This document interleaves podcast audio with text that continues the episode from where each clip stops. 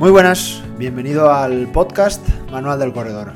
Este último fin de semana, la verdad que ha sido un fin de semana muy frenético a la hora de, ver, preparar y observar eh, muchos de mis, de mis corredores en sus eh, múltiples competiciones. Eh, justo el otro día lo compartía en una historia de, Instagram porque la verdad que, bueno, pues para mí es una alegría, ¿no? El poder ver que cada vez eh, florece, ¿no? el calendario de competiciones y que parece que ya todo empieza a verse un poco más más normal, eh, bueno, para mí la verdad es que me encanta. Ayer me pasé todo, toda la mañana eh, analizando, hablando con, muchos de, mis corredores, ayudándoles, felicitándoles o en algunos casos diciendo, oye, pues mira, esto teníamos que haberlo cambiado, tenías que haber hecho esto de esta manera, tenías que haber bebido más, lo tenías que haber ido más lento o más rápido dependiendo de, cada parcial de, cada carrera. Así que nada, yo encantado de poder por fin eh, hablar de carreras y hablar de, estas preparaciones que a mí la verdad que, me encanta.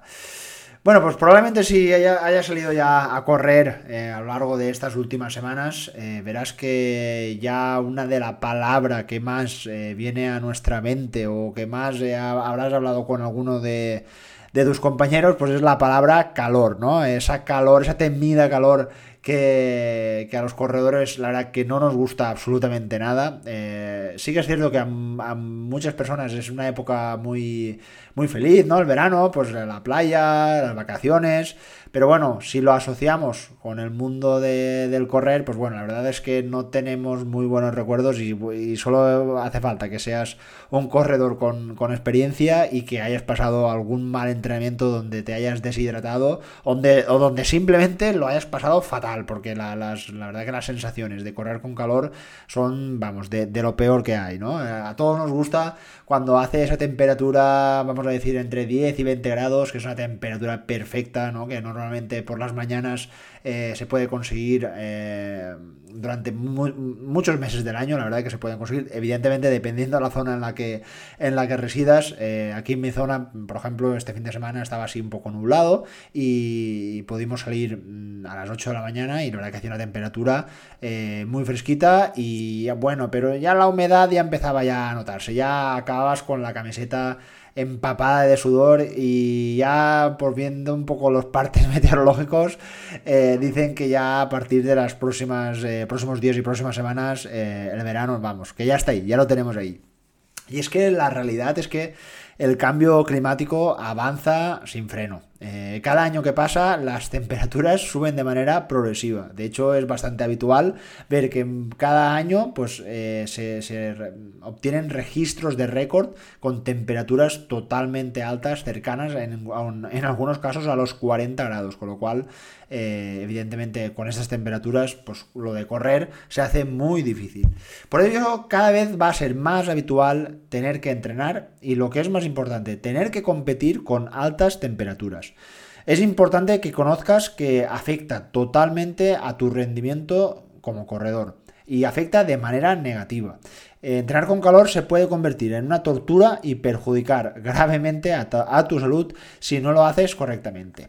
Bueno, acabo de decir que perjudica mm, de manera negativa a tu rendimiento. Vamos a ver, si tú analizas eh, un entrenamiento de, por ejemplo, vamos a decir, del mes de marzo, eh, donde hacía, como te decía, 15 grados, haces por esos 60 minutos y tú normalmente haces 150 eh, pulsaciones a un ritmo de 5 minutos el kilómetro. Pero es que el 15 de julio sales a entrenar el mismo, mismo, mismo entrenamiento. Sales a entrenar pero vamos, eh, notas que las pulsaciones se disparan, que si quieres ir al mismo ritmo, es decir, a 5 minutos al kilómetro, las pulsaciones puede que suban hasta más de 10 pulsaciones, es decir, pues para correr a 5 minutos al kilómetro, fácil que te vayas a 160 pulsaciones, ¿no? Y entonces muchas veces muchos corredores me preguntan, oye, ¿y qué tengo que hacer? Eh, ¿Tengo que correr por el ritmo que normalmente a lo largo de todo el año lo he podido hacer sin ningún tipo de problemas y ahora llega el verano y no, y no lo puedo hacer. Bueno, pues las pulsaciones, eh, en este caso, creo que pueden ser una, unas amigas, unas compañeras, y nos pueden avisar de la realidad de lo que está pasando dentro de nuestro organismo. Y es que las pulsaciones van a ser totalmente ese contador que tenemos en el, en el, coche donde podemos ver las revoluciones de nuestro motor. Pues en este caso las pulsaciones nos van a indicar qué es lo que está sucediendo en nuestro organismo. Principalmente cuando corremos en ambientes eh, calurosos, eh, nuestro cuerpo humano está diseñado para funcionar a una temperatura constante, vamos a llamarle ideal, donde, como te decía, nos encontramos eh, con todo que funciona perfectamente pero ¿qué ocurre cuando la temperatura es muy alta? Pues evidentemente lo que va a tener que hacer es que la piel va a tener que absorber esa, calor y con ello, pues bueno, hay diferentes mecanismos de regulación de la temperatura como por ejemplo el sudor, ¿no?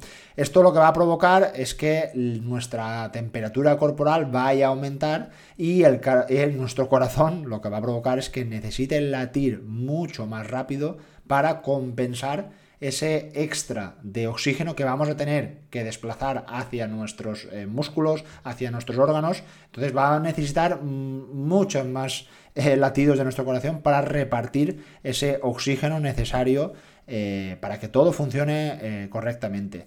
Se establece que por cada 0,5 de aumento de la temperatura ambiental, es decir, imaginaros, como decía, yo normalmente corro a 150 pulsaciones, ¿vale? A una temperatura de 15 grados y puedo correr a 5 minutos el kilómetro durante una hora con 150 pulsaciones.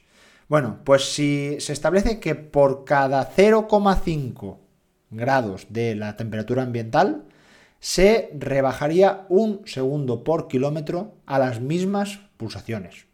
Eh, imaginaros que en vez de 16 nos vamos a 32 grados. ¿Qué es lo que ocurriría? Bueno, pues de 16 a 32 grados hay 16 grados de diferencia, justamente, el doble. Con lo cual, si multiplicamos 0,5 por 16, lo que nos va a salir es un número de 32 segundos. Es decir, rebajaríamos alrededor de unos 30 a 35 segundos nuestro ritmo de minutos por kilómetro. Es decir, deberíamos de aumentar para correr a las mismas pulsaciones a un ritmo de 5.30. Eh, imaginaros, hay una gran diferencia. Con lo cual, un poco con lo que os estoy comentando, eh, el entrenar con, con pulsómetro puede ser una buena herramienta y una herramienta muy eficaz para estos días comparándolo con otras herramientas mucho más de moda como son los potenciómetros. Y es que un potenciómetro no va a saber lo que ocurre dentro de tu cuerpo, no, va a saber fisiológicamente qué es lo que está pasando, con lo cual, cuidado con estos entrenamientos si solo y únicamente estás entrenando con un potenciómetro. Así que cuidado con esto. Por eso eh, las pulsaciones eh, en calor creo que pueden ser unas buenas aliadas para ayudarte a entender que ese día lo que realmente tienes que hacer es que si normalmente estabas acostumbrado a hacer tu tirada larga los sábados por la mañana y te hacías tus 90 minutos a un ritmo, como te decía, de 5 minutos el kilómetro en el mes de marzo, pues sabes que en el mes de julio o agosto deberás de hacerlo unos 20, 30 o 40 segundos mucho más lentos de lo que tocaba. Y es que otro factor también que hay que tener muy en cuenta va a ser el factor psicológico. Tú solo tienes que pensar en un día que has entrenado eh, con una temperatura ideal, una temperatura perfecta, que no había humedad, que no llovía, vamos, ese día que todo sale perfecto, vamos, ese día psicológicamente lo vas a tener todo de, color de rosa para que te salga un entrenamiento de 10. Pero imagínate que te has puesto el despertador, hoy, voy a salir temprano, eh, porque sé que va a hacer mucho calor, pero nada más sales te pega ese, ese calor, ¿no? De, nada más al abrir la puerta y evidentemente esto puede afectar a tu estado de ánimo porque sabes que hoy vas a tener que entrenar porque tú eres duro y lo vas a sacar, pero vamos, tu estado de ánimo mm, digamos que no va a ser el, ideal. De hecho, eh, en, en mi experiencia como entrenador, yo puedo notar como que el verano es la temporada más baja en la que pues normalmente se dan de baja más corredores y esto es debido a una falta de motivación, porque piensan, oye, mm, vienen dos, tres meses por delante y van a ser meses muy complicados y prefiero dejarlo ahora y luego en septiembre mm, volver y, y continuar entrenando. Yo, a ver, no es que diga, no, es que tienes que seguir entrenando conmigo porque vas a mejorar. No, no, no quiero ir por ese camino. Lo que sí que recomiendo es que no pares, porque claro, todas las adaptaciones o todo ese trabajo que, que has hecho en los meses anteriores, pues un poco lo vas a tirar al traste por parar en la época de verano, que normalmente suele ser una época donde las personas pues nos gusta más relacionarnos, eh, nos gusta más eh, salir a, comer, a cenar, vamos, que las ingestas calóricas vamos a decir que aumentan, con lo cual yo creo que sacar al menos dos, tres o incluso cuatro días de entrenamiento a la semana se pueden hacer eh, si uno quiere, vamos. Con lo cual, lo que estaba diciendo antes, desde el punto de vista psicológico, vamos, esto es eh, muy importante saber que te vas a enfrentar a unos, a unos días, vamos a decir, que no son muy fáciles. Otro de los aspectos muy a tener en cuenta y algo que en invierno pues está ahí pero no le damos tanta importancia y es el tema de la hidratación. Y es que la hidratación es clave en estos momentos. Es muy importante que antes de empezar a entrenar te hidrates correctamente. Sería muy recomendable que en ambientes mm, con mucha calor o con temperaturas muy altas eh, beber unos 500 mililitros de agua en la hora previa a ese entrenamiento. Es decir, si vas a entrenar por la tarde, por ejemplo, a mí me gusta entrenar a las 8 de la tarde en verano, que me viene mejor no, no, madrugar tanto, eh, pues yo de 7 a 8 intento eh, beber unos 500 mililitros de agua, que básicamente serían pues un vaso y medio de agua, prácticamente, ¿vale? Algo también muy recomendable sería una bebida hipotónica. las bebidas hipotónicas son muy recomendables para antes de hacer el ejercicio. Una de las más famosas será el agua de coco. Y es que una bebida hipotónica, un poco para que la diferencia es de la más conocida, que es la bebida isotónica, que es la que tomamos durante el ejercicio. Bueno, pues para diferenciar este tipo de bebidas, las ciencias, los nutricionistas, por decirlo así, eh, lo diferencian por la osmolaridad y es, digamos, la capacidad que tiene de entrar ese líquido a la sangre. Bueno, pues las bebidas hipotónicas son bebidas con una osmolaridad menor a la de la sangre, eh, lo cual facilita un mayor paso del fluido a la, a la célula, ¿no? Por decirlo, por entenderlo así. De hecho, si ahora mismo eh, no estuvieras preparando una carrera de larga duración, imagínate que la vas a tener en septiembre, pues bueno, evidentemente vas a tener que sacar entrenamientos eh, muy largos para intentar, pues eh, imagínate que te estás preparando una carrera de 100 kilómetros, pues evidentemente el, calor te lo vas a tener que tragar porque la carrera pues está en una fecha eh, muy próxima al verano, como por ejemplo los que todas las personas que corren el famoso ultra trail de, de Mont Blanc, que claro, en muchas zonas es una buena época para entrenar, pero los que vivimos en una zona costera como la que, vivo yo, pues la verdad que es, complicado ¿no? sacar entrenamientos largos ¿no? para este tipo de, carrera. Con lo cual, si no estás eh, preparando una, carrera de larga distancia, sería mejor que optaras por sesiones más cortas e incluso de mayor calidad. Un, un, entrenamiento largo en ambientes muy calurosos será bastante fácil que llegues a deshidratarte, por mucho que lo intentes.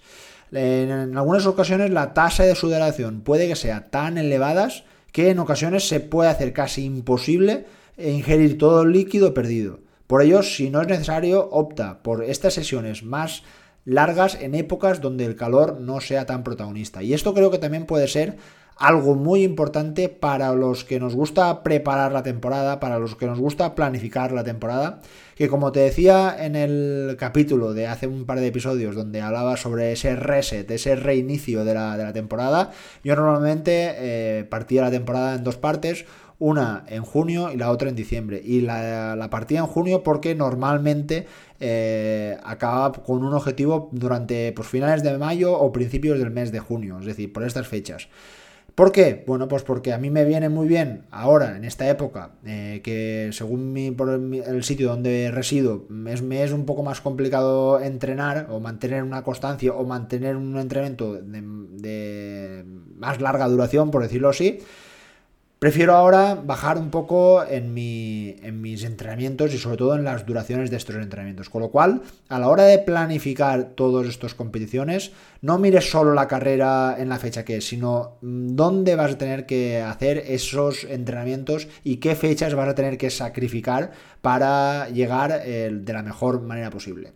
Pero bueno, eh, todo este rollo que te he contado, mm, yo creo que tiene, hay una buena noticia. Y es que para los que seguimos entrenando en verano, se ha demostrado que los, los corredores que entrenan en ambientes calurosos establecen adaptaciones positivas. Con lo cual, eh, al principio de todo el episodio había dicho que entrenar en esta época afectaba al rendimiento de manera negativa.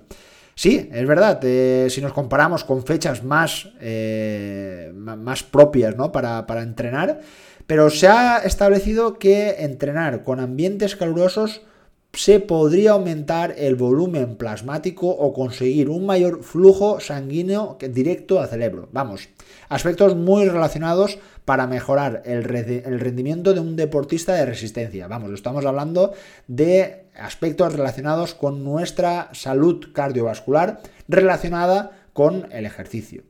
Y creo que esto puede ser muy interesante, ya que a mí me pasa algo muy, eh, muy curioso, y es que normalmente, desde que soy corredor, no sé por qué, pero la época de septiembre y de octubre me noto súper fuerte. No sé por qué. Eh, resulta que durante todos los meses de verano intento mantener eh, la forma, intento mantener eh, esos, esos, dos, tres, cuatro entrenamientos cortitos, ¿no? De hecho, aunque a veces me, me, cueste que yo soy un enamorado de la montaña, a veces cambio más los entrenamientos en verano por asfalto, porque suelen ser, mm, vamos a llamarlos, más cortos y productivos que eh, a la montaña. La montaña, la verdad, que la visito mucho más en invierno por, este tema, ¿no? Bueno, pues cuando viene la época de septiembre y sobre todo en octubre, noto como un pico de forma y probablemente sea debido a estas adaptaciones positivas que, he hecho al entrenar en ambientes calurosos y en esos días donde he acabado totalmente chopado de sudor, donde he acabado incluso a veces deshidratado, bueno, pues eh, me, puede que me vaya a casa diciendo, madre mía, qué, penitencia he tenido hoy con este entrenamiento. Pero a lo largo de los meses parece que tenga una recompensa. Y esto creo que puede ser un motivo más, ¿no? Para calzarte las zapatillas, eh, levantarse a las 6 de la mañana y ponerse a correr, porque luego va a venir una recompensa. Está claro que tu rendimiento va a caer, pero como el tuyo y el de todo. No te creas que mm, solo tú vas a pasar calor. Todos vamos a pasar calor y esto es un proceso que debemos de pasar y como decía anteriormente, esto parece que vaya para largo, que cada vez vayamos a tener, la estación de verano va a ser cada vez más, más ancha en el tiempo, eh, vamos a tener estaciones mucho más largas y vamos, tenemos que acostumbrarnos a estas temperaturas. Así que nada, eh, un poco a modo de resumen, eh, recuerda que debes de ajustar eh, tus pulsaciones durante este, esta época, no te obsesiones con los ritmos, no te sientas mal, no te decepciones si has salido a entrenar y has visto como que los ritmos han sido demasiado lentos, que tú antes hacías unas series y te salían a X ritmo y ahora ni por asomo te puedes llegar. Es cuestión de la temporada en la que estamos, que ya vendrá una mejor época y que lo, y que lo podrás lograr. Mucha atención con la hidratación, tanto antes como durante como después de, de hacer ejercicio. Evidentemente, si vas a optar por hacer salidas eh, largas eh, por montaña o por asfalto, por donde tú quieras, recuerda que se establece que para obtener una buena hidratación se recomienda ingerir entre 600 y 800 mililitros por cada hora de ejercicio que pase, con lo cual intenta prevenirlo. De hecho, eh, en algún corredor que he preparado para hacer eh, largas distancias eh, ha tenido que dejar el coche en un lugar próximo para volver a pasar por ese mismo sitio para recargar líquidos ya que mm, vamos básicamente eh, la tasa de sudoración era tan alta que prácticamente estaba ingiriendo casi dos bidones prácticamente a la hora con lo cual tenía que mantener esa temperatura a raya y la mejor manera era luchando con esa hidratación también muy importante la hidratación posterior optar eh, por, hidratarte con, zumos naturales, con eh, bebidas, eh, pues como decíamos, ¿no? que puedan aportar esas sales que hayas perdido a lo largo del ejercicio, eh, evitar, está claro que el alcohol no va a ser para nada un buen aliado para hidratarte y para recuperarte, así que cuidado con las cervecitas post entrenamiento. Y eh, nada, simplemente, pues eh, por último, preparar eh, tu mente para estos, para estos días, ya que no vas a tener entrenamientos muy agradables, pero esto te va a hacer mucho más fuerte y mucho más preparado para todo lo que te vaya a venir en los meses, digamos, más factibles para que, puedas desarrollar tu, entrenamiento de, manera habitual y de manera normal. Así que nada más, eh, te deseo que disfrutes de estos entrenamientos tan calurosos, que no sudes mucho, que lo dicho, que los disfrutes. Y nada, a continuar entrenando, que en verdad eso es lo más importante, la constancia y el hábito. Un abrazo y nos vemos la próxima semana. Adiós.